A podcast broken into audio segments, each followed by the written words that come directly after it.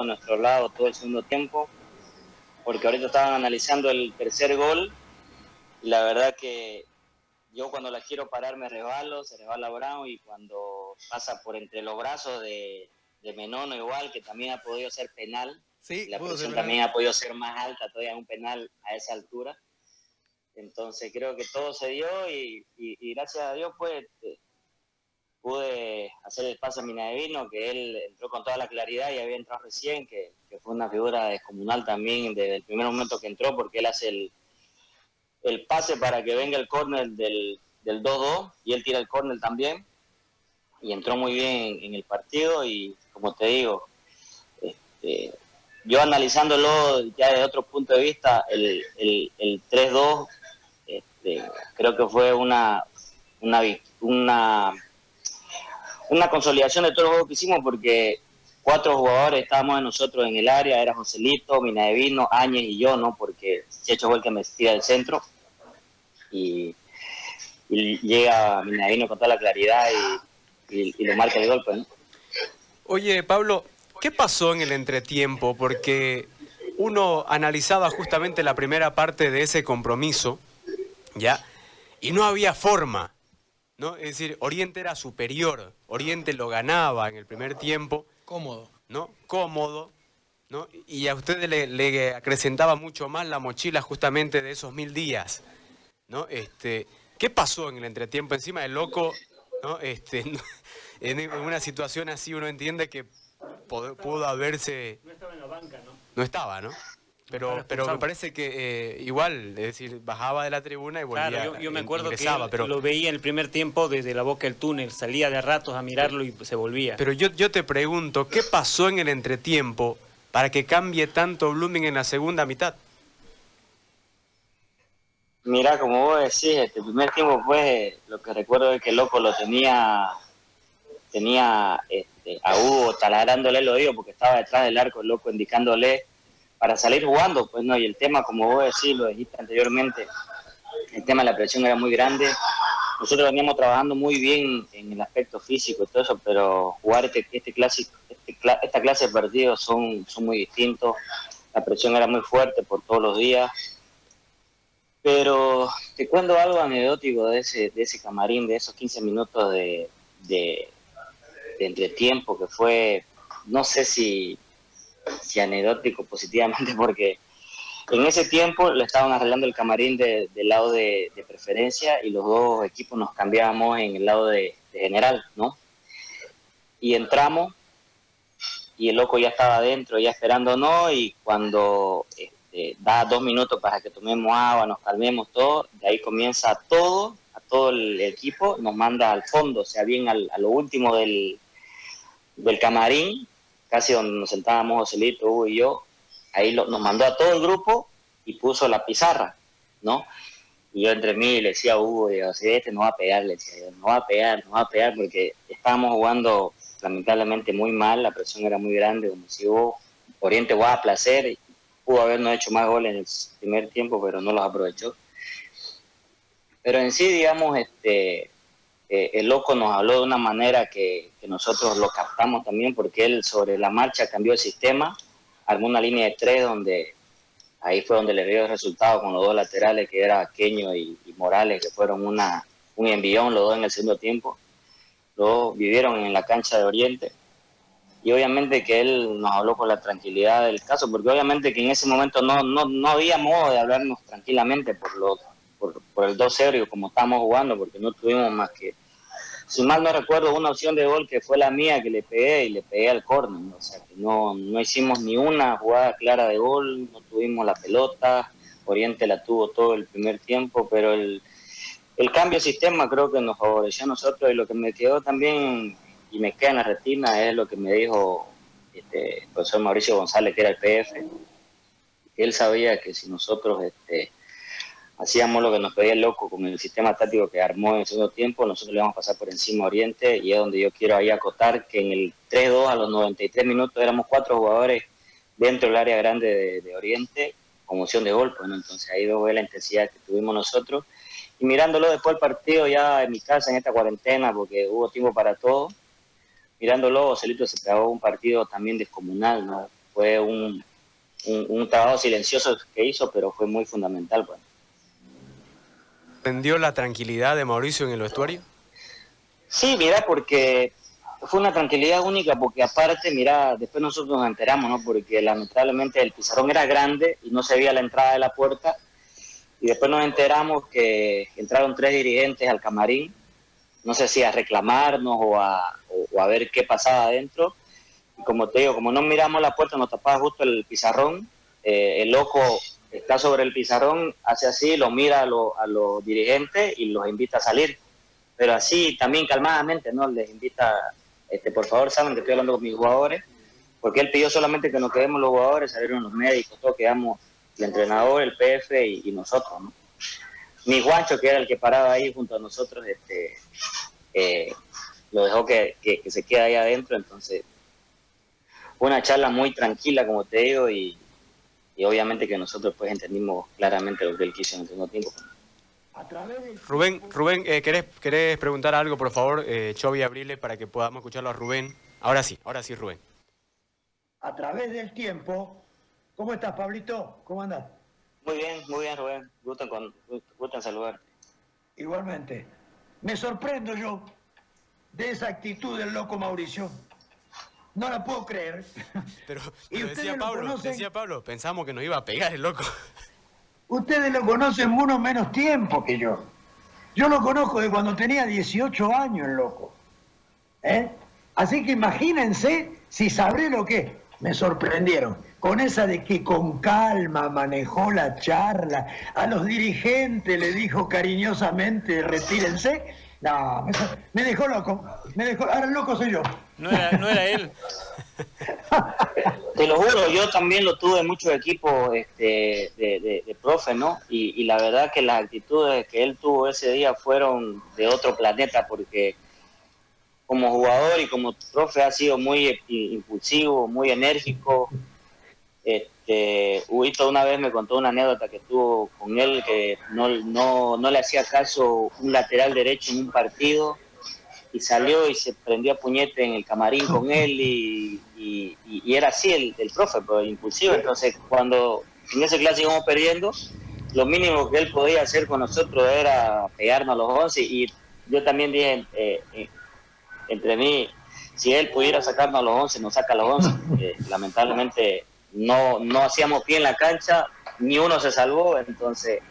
Y Hugo todavía contándome después ya a los días, el, loco era atrás del arco de él y lo taladraba que juegue por el piso, que no sea cagón, le dijo, guau, guau, profe, se la doy y la pierde, no van a golear, entonces Hugo lo que hacía era reventarla al, al, otro, al otro, a la otra mitad de la cancha para que suframos menos y, y, loco era que no lo dejaba vivir en el primer tiempo, ya en el segundo al loco ya no lo dejaron ni salir ni al, ni al ni, al, ni a las escaleras de la, de, la entrada de, a la cancha, entonces tuvo que verlo desde adentro.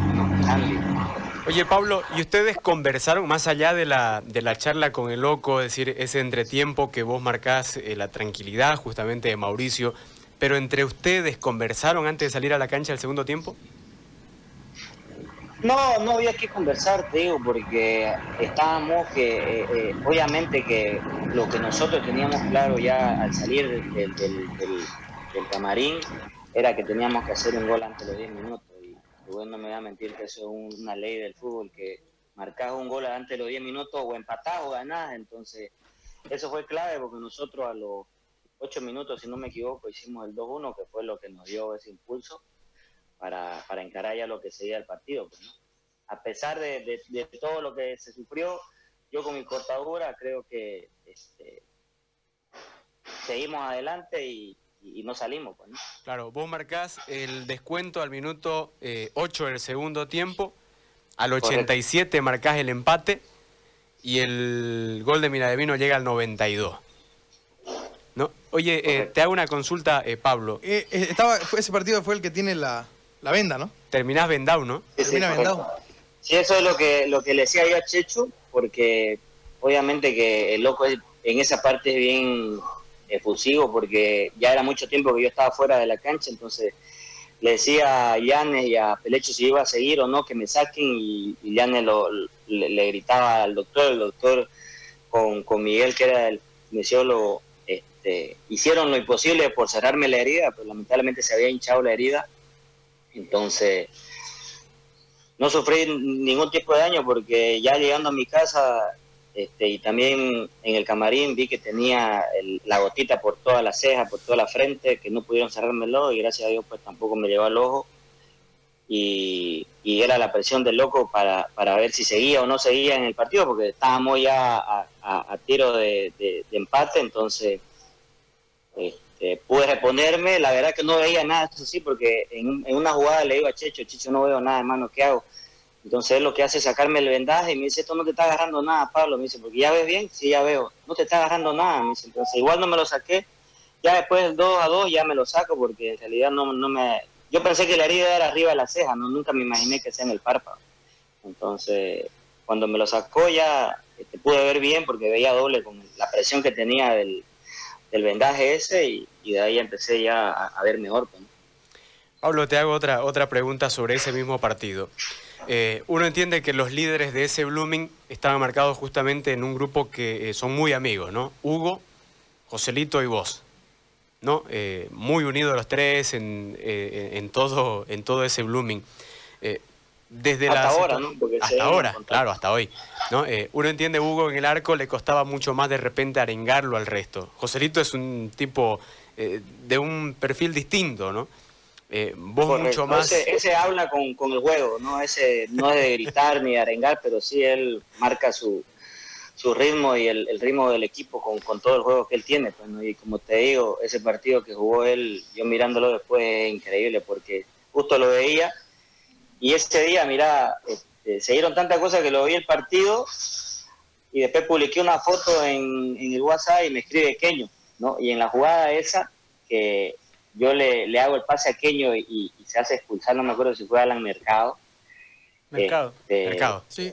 Alan Mercado, pues sí. Este, ya estábamos nosotros con un jugador en- arriba y en esa misma jugada que, que- que nosotros tenemos a favor, se viene la contra y nos ataca Oriente y Keño se le barre a, creo que Alcides Peña y lo Sí. revienta y viene este, el árbitro, no me recuerdo su apellido, viene y lo expulsa de una, entonces yo me lo como a Keño porque habíamos hablado que teníamos ya un jugador más y, y en ese minuto se hace expulsar Keño, quedamos otra Sí, vez fue el 10, segundo. 10, entonces en, en ese segundo fue ya, en la siguiente jugada se hace expulsar Keño y, y se ve en la cámara que yo me lo quiero lo quiero matar porque me le acerco y le digo y le reclamo y todo y después justo me escribe Keño y lo llamo y le digo, ¿te acordás vos lo que te dije? Y es que me iba a acordar de vos, me dice, lo que, lo que tenía miedo era que el loco eh, llegue al camarín y me pegue por hacerme escuchar, porque todavía estábamos 2 a 1, pues, ¿no? pero lo teníamos encima a, a Oriente ya en el partido de empate. ¿no? Ahora, ¿ustedes en qué momento se dan cuenta que le pueden dar vuelta al resultado? ¿En el, en el, en el 1-0? ¿En el, en el 1-2? En el 1-2 creo que empezó ya la, el nerviosismo rival también. Obviamente que nosotros este, jugamos, hicimos una presión bien alta. Los centrales eran jugando en cancha de- rival. Entonces ahí nos dimos cuenta que Oriente también quedó sin argumento y nosotros empezamos a atacar de, por izquierda con, con Leo, por derecha con, con Pequeño. Entonces se hizo lo, lo, lo fundamental que era presionar al rival para que juguemos en su campo y no el de nosotros. Entonces ahí tarde o temprano iba a llegar el empate. ¿no? Ahora yo, ahora Pablo, yo, yo te voy a contar una, una infidencia, porque así como ustedes tienen infidencia, también nosotros que estamos ahí abajo, ¿no? Estábamos abajo con César, yo re- recién comenzaba, y le digo a César, Oriente le va a hacer 10. Le digo al, al- al término del primer tiempo, le va a hacer 10, le digo. Y César me dice, le van a dar la vuelta. 3-2 va a acabar, me dice. ¿Te acuerdas, César? Claro. Y ese día, yo por ir a festejar con ustedes, Pablo, me mordió un perro, me mordió un perro policía. Ah, claro, el perro policía. El perro policía me mordió. Yo por ir a festejar con ustedes. Ya. Pero César fue el primero que dijo que ustedes lo dan vuelta. Cuando iba a 2-0, yo, yo dije 10 van a hacer. Yo dije, le van a hacer 10. Y a- así que ese día yo por irme con el micrófono al festejo de ustedes, un perro me mordió. Oye, Pablo, de la policía. De la policía, un perro de la policía. policía me mordió. ¿es verdad que vos los arengabas a tus compañeros en la cancha en ese momento cuando vos te das cuenta que podían darle la vuelta al marcador y que lo que más repetía es, vamos, carajo, están muertos? ¿Es verdad que vos le decías eso a tus compañeros delante de los de Oriente? Correcto. Correcto, correcto, porque vos veías ya que ellos no tenían argumento y se le ve en la, en la cara y nosotros en sí estábamos pues este, físicamente estábamos bien, como te digo, porque el trabajo también fue espectacular y esa era la, confianza que tenía también el profe González, que a pesar de lo mal que jugamos, este, en segundo tiempo íbamos a pasarlo por encima en el, en el aspecto físico, ¿no? Porque bien me acuerdo, si no fuese torneo, el anterior que llegó loco, él nos hizo jugar en el estadio y nos hizo jugar a esa intensidad que él quería, pero nosotros aguantamos 20 minutos. Entonces jugamos ese partido, íbamos ganando 2-0 a Oriente y lo terminamos perdiendo 4-2, si no me equivoco. Entonces el loco fue claro y dijo, nosotros no vamos a aguantar esa intensidad, pero vamos a hacer lo posible y nosotros jugamos esa intensidad, que me acuerdo que em- terminamos eh, el primer tiempo 2 a 1, si no me equivoco, nosotros, y en segundo tiempo lo terminamos perdiendo 4-2. Entonces, lo físico es fundamental y eso lo tenía claro González. Entonces, ya con el trabajo de él en ese clásico que remontamos fue, fue fundamental. pues, ¿no? ¿Y vos te acordás tu primera reacción cuando ingresa ya la pelota de Minadevino? ¿Qué hiciste ese momento, Pablo? No, yo, ¿sabes qué? Este, no, me, o sea, es, es una, es una emoción pues increíble, ¿no? Porque en ese momento vos, este, lo único que, que queríamos era darlo vuelta. Obviamente que el empate también era un triunfo para nosotros de lo cómo veníamos per- eh, jugando y, y cómo veníamos perdiendo. Pero no me acuerdo para dónde me fui. Sabes que lo único que me queda en la retina es que hay un hincha, ustedes obviamente que lo conocen, que es el que no tiene piernita, que está firme ahí siempre con nosotros hasta que yo Sí. estuve en Blooming, que ese en mi vida lo vi este, correr tan rápido con las manos festejando ese gol, pues no fue una, una locura grande. Y yo no me acuerdo para dónde, para dónde corro, sí no me acuerdo, pero lo que me acuerdo es que Mina se quiere sacar la camiseta y ya Mina le habían sacado una amarilla en una jugada por reclamarle al árbitro y la dudó y se la volvió a bajar y entonces todos corrimos para allá, ya yo llegué después ya con, con todo el cansancio, llegué ya a los últimos en, en la, en la curva de Blooming, pues, ¿no? Pablo era lo último. ¿Y el momento que te caíste, te pasó algo por la mente? Mira, en ese momento lo que yo te digo, o sea, tuve la claridad de verlo a Mina, porque como te digo, estaba Joselito ahí al lado mío y, y, Aña al lado derecho, entonces lo vi.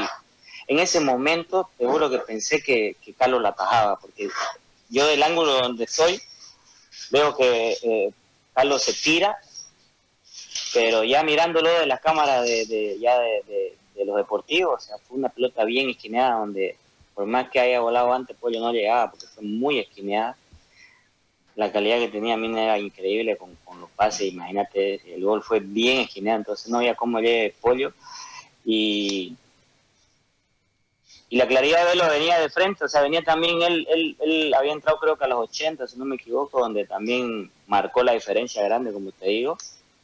Y venía fresco, pues entonces lo único que fue fue abrir la pierna, abrir la parte interna y colocarla ahí pues donde no llegó Pollito, pues. ¿no? Pablo, te queremos agradecer por el tiempo. Queríamos justamente escuchar tu palabra en torno a todo lo que se vivió eh, justamente ese día. Un día importante para los blumenistas porque esos mil días les generaban una carga. Era una mochila grande para el blumenista y me parece que también para ustedes, ¿o no es así? No, obviamente que sí, para nosotros era, era, una, era una presión grande, era como decir una mochila, se, se, se, hace más grande con una bola de nieve cada vez que partido, porque Oriente obviamente que venía con lo- lo- lo- los días contándolo y nosotros la presión era alta.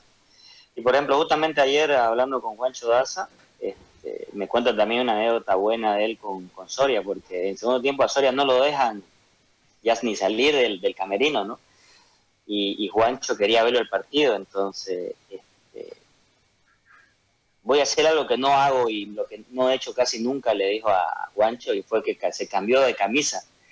Si no me equivoco, estaba con una blanca y se puso una amarilla, que según él es una cábala positiva, se había puesto la camisa, supuestamente se la puso, y fue el gol de nosotros, donde Juancho sabe que es gol de nosotros, porque como estaba él debajo del- de, la curva de Blooming, se ve el, el- temblor, entonces Juancho le dice, es gol de Blooming, voy a ir a ver, andá y volvé, le dice, entonces Juancho sale, confirma es gol, y no sale mal, o sea, no se mete ya al camarín y era el loco llamándolo y este lo terminó apagando el celular porque no quería perder ese tremendo partido viéndolo desde la cancha, ¿no? Como el loco estuvo con Handy todo el, todo el segundo tiempo. Y cuando este, hacemos el, el, 2-1, antes que se vaya Juancho, el loco le dice, lo damos vuelta. Es seguro que lo damos vuelta. Entonces ahí a Juancho no quiero salir más porque confió en la palabra del loco y quedó en el, en, en, en, el, en el túnel y ahí lo vivió todo el partido. Pues. Claro, aquí está eh, justamente el descuento, el tuyo, el primero. Estamos eh, comenzando a observar un poquito las imágenes también de lo que fue ese partido. Eh, se origina por la tribuna de la general, ¿no? Que es el desborde y el pase hacia adentro, el pase hacia adentro para, para que vos definas ante la salida del pollo, ¿no? Sí, fue un pase increíble, Joselito, entre líneas, que es lo mejor que hace. Yo también tuve la, fortuna que me hace, me hace un botecito ahí que me hace picársela a pollo que fue también una fortuna ahí grande para, marcar el 2-1, pues, ¿no? Y como le digo, fue, fue importante hacerlo en, ese tiempo, pues, ¿no? Claro. De ahí más adelante los minutos iban, se iban comiendo en el compromiso, eh, Pablo, eso fue a los ocho minutos prácticamente de, del, segundo tiempo, y después viene este que es a los 87, ¿no? Sí, ahí, todavía, ahí, ahí estoy con el párpado roto, ya, o sea, ya estaba bajado. Ahí no me acuerdo si el árbitro me saca amarilla, la verdad que no recuerdo. Pero hice un festejo ahí de mi hijo cuando voy y lo veo, cuando estaba en Atahuichi todavía, que él hacía los goles y sacaba la camiseta y comenzaba a festejar. Entonces, lo mismo hice yo y lo que no me acuerdo fue si me sacó amarilla ahí el árbitro. Pero era un festejo para mí. Pudiste haberte ido, ¿no? Exacto. Lo que no recuerdo es si ya tenía amarilla antes, ¿no? Pero hice el festejo. Yo creo que no tenía, por eso lo hice también, ¿no?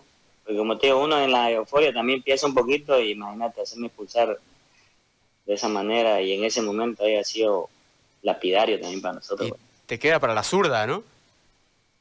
Sí, para la zurda me queda. Ahí es lo que yo te digo, mira, está Joselito, está, está Áñez, más atrás, está Mina, más atrás, eh, y Fernando, para que se eh, Checho es el que metía el centro a mí, pues, ¿no?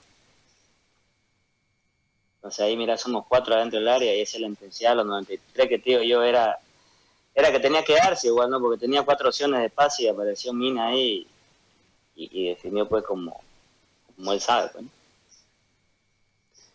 Claro, qué, qué momento, ahí está, eh, bueno, ese en realidad ya volviendo justamente al, tema del, gol de, Mina de Vino, como vos decís, pasa de largo Saucedo en el piso, ¿no? Pasa ¿De dónde, ¿de dónde venía la jugada? Eso no me acuerdo. la baja. Que se cae Saucedo, el que se cae Saucedo, ¿ves? Él. Yo, entre en su brazo, entre su brazo y su cadera pasa y ahí Él me dijo que él, que él, o sea, a mí, a mí lo que me comentó el menano fue que él, que él dice que se pasó y se quiso tirar encima de la pelota, para caer encima, para que justamente no pase eso y, y no pudo. La pelota igual pasó. No, igual hace, hace, el intento, igual ahí. él, él, él, hace el intento de, echarse. el balón, pues, ¿no? Claro, vos no terminás de caer. Él se tira de cabeza pones el, el Él ahí en la jugada se tira de cabeza igual, porque imagínate, también ha sido un héroe, digamos, porque mira ahí, él la ve la pelota y se tira, pero no llega, pues, ¿no? Claro, fue muy esquinada, ¿no? Fue muy esquinada, digamos, para todo. Imagínate, Checho el que me hace el centro que estaba fuera del área, que era el 9. Combinamos mucho ahí con Checho. El otro día estábamos charlando y marcamos eh, en todo lo que estuvo él alrededor de 50 goles entre los dos, entonces eso es lo que me decía él. Bueno, recordar un poquito Creo que Almirón es el único extranjero que hizo tres para Blooming y tres para Oriente, ¿no? Correcto. Sí, en un mismo clásico. ¿no? Sí, sí, Hizo, hizo un triplete, ¿no? Es en un clásico para Blooming y hizo un triplete, creo. creo. También para Oriente. También para Oriente. No recuerdo bien, el, es un dato así, pero... Creo que en Blooming, en Blooming no, no, no creo en Blooming. Sí, no, no. Sí, en Oriente. No, en, en Blooming no hizo triplete. En Oriente sí. En Oriente sí. Claro, en Oriente en el clásico 172 marca tres goles Almirón, lo gana Oriente 4-2. ¿Eh? Eso fue el 13 de diciembre de 2015, ¿no? Fue justamente después de, haber estado en Blooming, cuando va a Oriente Petrolero. Pablo, te queremos agradecer ahora sí, la verdad que eh, recordar este compromiso, eh, mucho más con vos que estuviste eh, y que fuiste para nosotros la figura, más allá de que eh, el héroe termina siendo eh, Mina de Vino, Martín, porque es el que la termina metiendo, pero el protagonista... Sí, es lo que me, es lo que me decía él, Gustavo, porque ese año justo apareció el vino, el vino ese claro, el vino. Mina, apareció en las tarjetas de, de, socio que salía él festejando gol y él, él lo reconoce, sí, o sea, es, un, es una persona muy excelente como persona, porque hasta ahora seguimos charlando con él y me dice, qué injusto que es el fútbol, Pablo, me dice, porque ese partido la rompiste, yo terminé sacando un vino, terminé sacando la tarjeta con el gol de, del, del, del clásico, me dice, diciendo que vos lo hiciste todo, pero, pero bueno, Leo, la alegría de, de haberlo volcado y, y, que lo hayamos ganado, eso no se compara con nada, le digo yo, entonces es así el fútbol, le digo, te tocó a vos, vos fuiste el, el, héroe ahí, porque si no estabas ahí tampoco capaz que yo la mandaba a la curva y terminamos dos y no, no terminaba en el 3 épico, pues, ¿no? Entonces, pero el fútbol es eso, es hermoso, es, es tan, tiene esa diversidad de que vas perdiendo, vas ganando, entonces por eso es el deporte, el deporte rey y, y, al que todos nos apasiona, por eso es lo más hermoso del mundo. Pues. Pablo, ¿ya tenés todo para mirarlo el, el clásico el domingo? Correcto, sí, yo soy socio, así que voy a ir a conseguir mi, mi entrada ya en, en la secretaría, así que vamos a verlo. Es un clásico lindo de verlo porque para mí mi forma de ver va a ser importantísimo para que vayan agarrando ritmo. Tanto tiempo estar parado, creo que lo más positivo va a ser el ritmo de partido que van a conseguir ellos. Aparte el resultado, para mí no va a ser muy influyente, pero sí el ritmo, que eso es lo que le va a ayudar para más adelante. Ahora sos profe también, ¿no? En Blooming. Sí, soy profesor de la sub-15 ahí, este, trabajando con ellos también esta cuarentena ha sido difícil para ellos, pero bueno, creo que tenemos que adaptarnos a la realidad y tratar de, de conllevar eso, pues, ¿no? Para más adelante ya volvernos a encontrar ya en la cancha y seguir inculcándole valores futbolísticos y también como personas, ¿no? Creo que eso uno trata de, de fomentarle primero al, al, jugador, la persona y después el futbolista. También. Pablo Antonio, ¿cómo anda Patball? Gracias a Dios, bien, mira, aquí estoy y lo tengo aquí a, atrás a todos. Han venido a jugar ahora Oliver Montoya, Alejandro González, Percy Smitter, los Nico que debe venir no llegó nunca, entonces este, están acá, vinieron a jugar y a hacer un churaquito. Míralo. Ahí está la banda. ¿Cómo el profe? El profe de Leva, que todo el equipo que está ahí junto le mandamos un gran abrazo. ¿Cuál, ¿Cuál es el verdadero, cuál es el, el verdadero Rubén, por favor? Eh, no sé si es el mirado o el que está ahí con usted. Profe Montoya, por favor, los saludo. ¿Cuál es el verdadero? Y, es un tipo que sabe mucho de fútbol y por lo tanto me, me imita bastante. Un saludo a toda la gente ahí de Radio 1. Un saludo para todos. A ver, a ver ahora, el trucho, ahora, habla, habla por favor, Rubén, Rubén, el trucho que está desde su casa. Por favor, ese señor, sáquemelo, sáquemelo de pantalla, por favor, ese señor, ¿eh? que quiere hacer Pero, famoso. Pero cuando quieras, venís y te espero en la cancha. ¿Cuál, ¿Quién es el que sabe parar los balones como aquella época cuando jugábamos eh, eh, en el Chaco?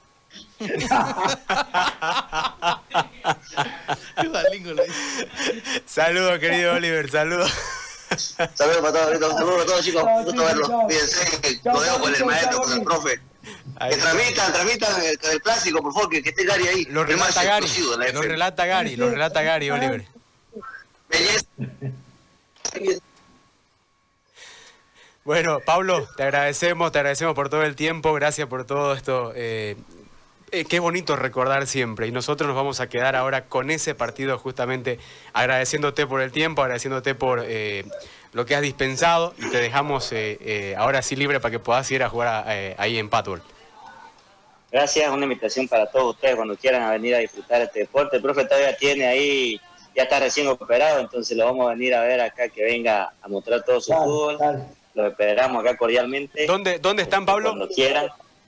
Nosotros estamos ubicados acá detrás de la, del Hipermaxi, entre la Coronado, entre el tercer y cuarto anillo, bien atrás de, de para darle chivito de Ugambilla, entrando por la Red Coronado tres cuadras. Ahí son nuestras canchas, los esperamos. Y para los que están mirando, no, el número de reserva es 746-82-444. Pablo, hace vos la invitación, por favor, para que la gente se quede recordando el clásico 168 en el relato de Gary. Un abrazo grande a todos acá de su amigo Pablo Salinas, lo veo en el relato de José Gary Áñez, que también me queda en la retina lo que comentó después del partido, nos, llenó de, de- de esa, de esa alegría. Un abrazo a todos y lo dejo recordando ese clásico. Gracias, Pablo. Chao, Pablito.